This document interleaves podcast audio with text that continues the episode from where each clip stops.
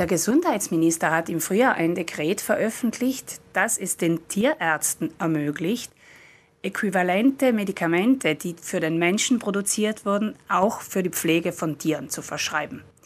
Das klingt jetzt ziemlich kompliziert. Was das in der Praxis bedeutet, ist eine Kosteneinsparung für die Haustierhalterinnen und für alle, die sich um kranke Tiere kümmern.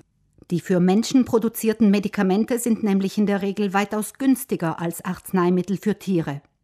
Die Ausgaben für Medikamente ließen sich so für manche Haustierhalter sogar um 90 Prozent verringern. Der italienische Tierschutzverein Lega Antivivisezione di LAF hat vorgerechnet, dass zum Beispiel bei einer Gastritis von Hund und Katze 20 Euro pro Medikamentenschachtel gespart werden können. Ein herzkranker Hund, der an die 20 Kilo wiegt, kann behandelt werden und das Ganze kostet dann 330 Euro weniger als vor dem Inkrafttreten dieses Dekrets. 330 Euro an Medikamentenspesen weniger im Jahr sind eine schöne Stange Geld. Zugute kommt das neue Gesetzesdekret vor allem chronisch kranken Tieren und ihren Besitzern. Erfahrungsgemäß wissen wir, dass gerade in Familien in finanziellen Engpässen manchmal chronisch kranke Tiere nicht behandelt werden können. Mit diesem Dekret sollten auch diese Haustiere jetzt eine Behandlung erfahren dürfen. Das Ganze ist aber auch für die öffentlichen Verwaltungen nicht uninteressant, denn wenn ein Tierheim 15.000 Euro pro Jahr Medikamentenkosten hat, dann rechnet die LAF vor, könnten hier etwa 11.000 Euro eingespart werden.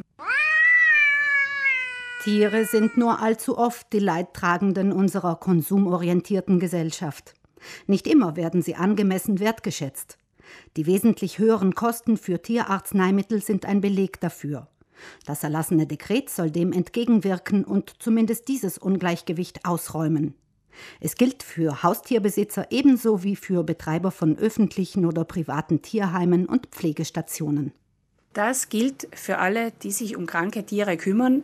Das Medikament kann immer dann verschrieben werden, wenn es für das Tier ungefährlich ist. Billigere Medikamente senken für kranke Haustiere das Risiko, dass ihre Besitzer sie kostenhalber einfach nicht behandeln lassen. Alles in allem also ein Schritt in die richtige Richtung, so das Fazit aus der Verbraucherzentrale.